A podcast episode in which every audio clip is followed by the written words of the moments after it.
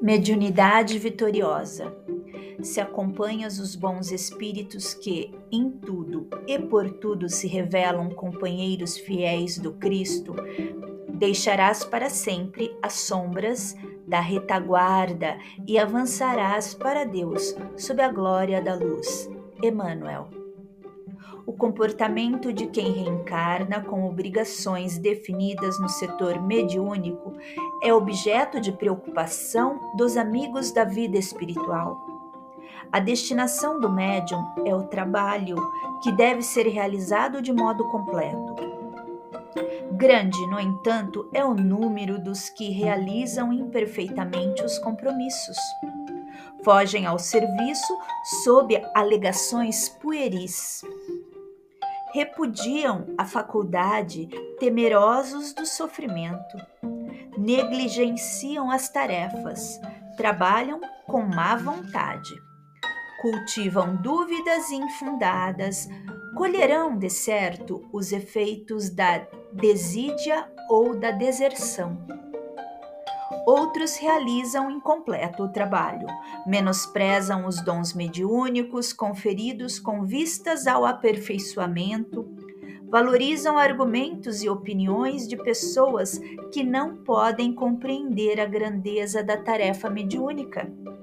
Revelam insegurança interior, cultivam caprichos individuais, dão importância excessiva ao problema das considerações públicas tais companheiros realizam parcialmente o quadro de obrigações.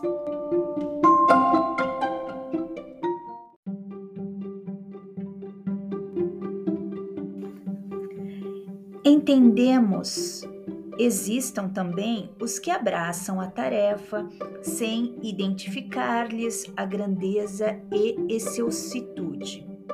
Deturpam a função mediúnica, abraçam práticas estranhas ao pensamento doutrinário.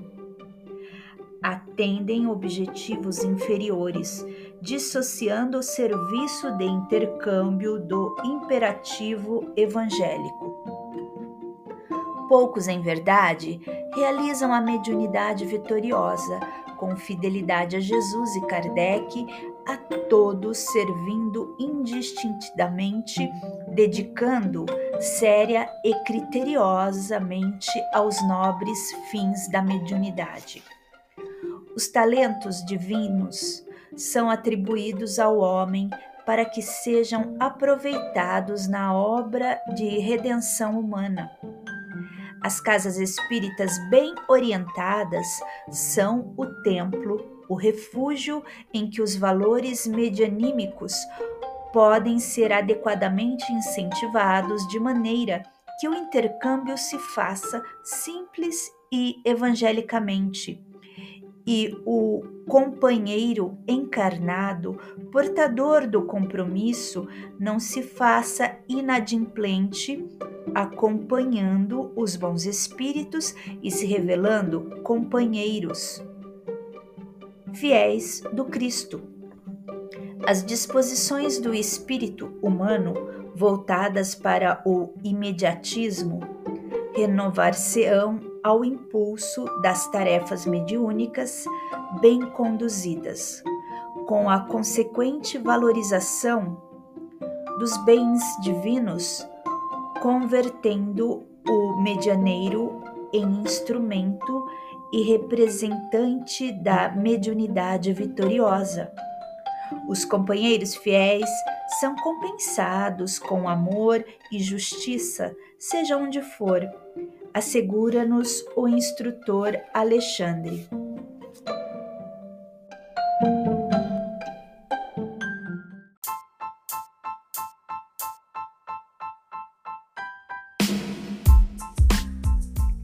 Estudar sempre.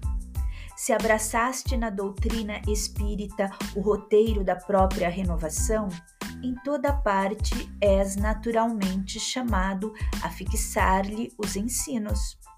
Emmanuel.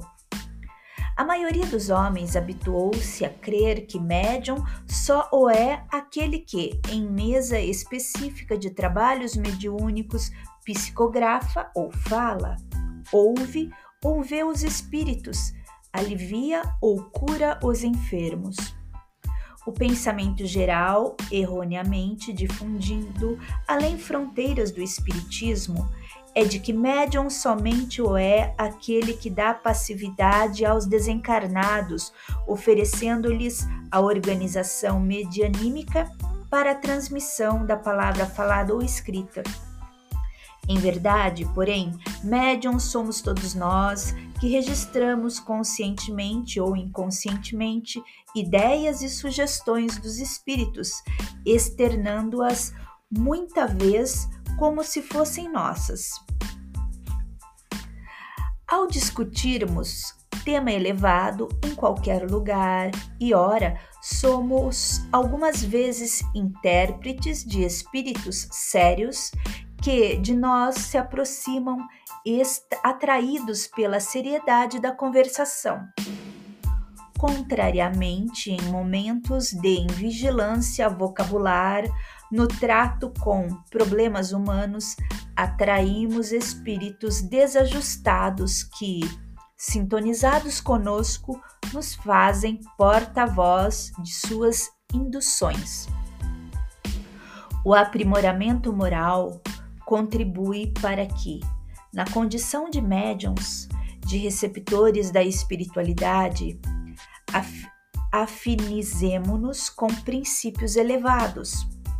O estudo e a fixação do ensino espírita coloca-nos em condições de mais amplo discernimento da vida dos homens e dos espíritos a doutrina espírita possibilita a defesa do médium, resguarda-o contra processos obsessivos, equilibra-o no dia a dia da existência. O conhecimento doutrinário beneficia aqueles que, em sessões mediúnicas, operam no intercâmbio, assim como aqueles que, sem se aperceberem, transmitem na conversação inspirações da esfera espiritual.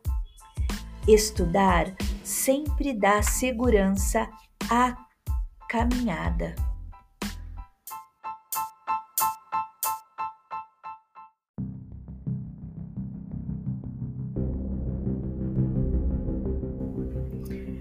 Deus prefere os que o adoram do fundo do coração, com sinceridade, fazendo bem evitando o mal.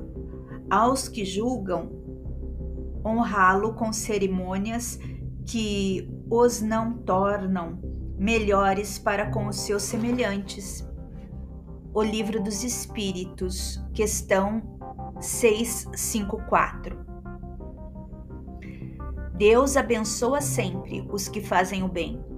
Deus ama a simplicidade em tudo Dizei, em consciência, se Deus deve atender mais à forma do que ao fundo.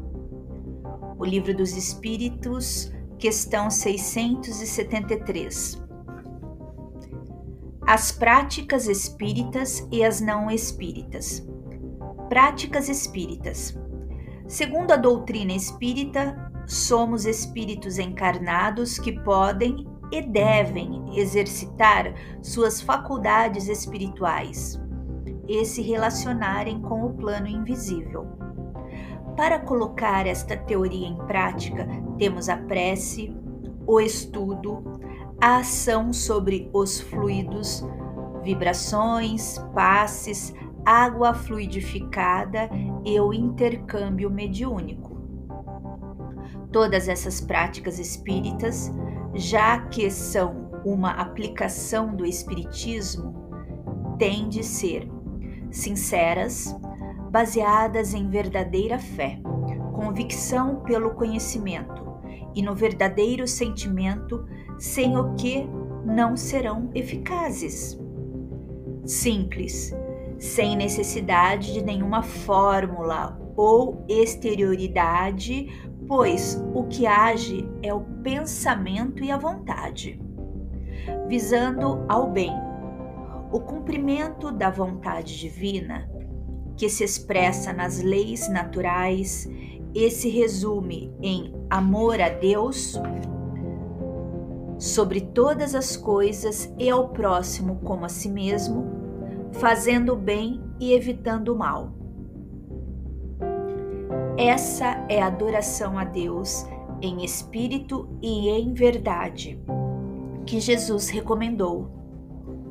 Ele a exemplificou orando, ensinando, agindo sobre os elementos, curas e prodígios, e sobre os seres encarnados ou não, sem usar nenhum gesto, palavra ou apetrecho ritualístico, sem recorrer a nenhuma fórmula ou condicionamento exterior, e alcançava os mais excelentes resultados. Nas práticas espíritas, atendamos às recomendações de Jesus e sigamos o exemplo, e também alcançaremos bons resultados, os melhores que nosso estado evolutivo permitir.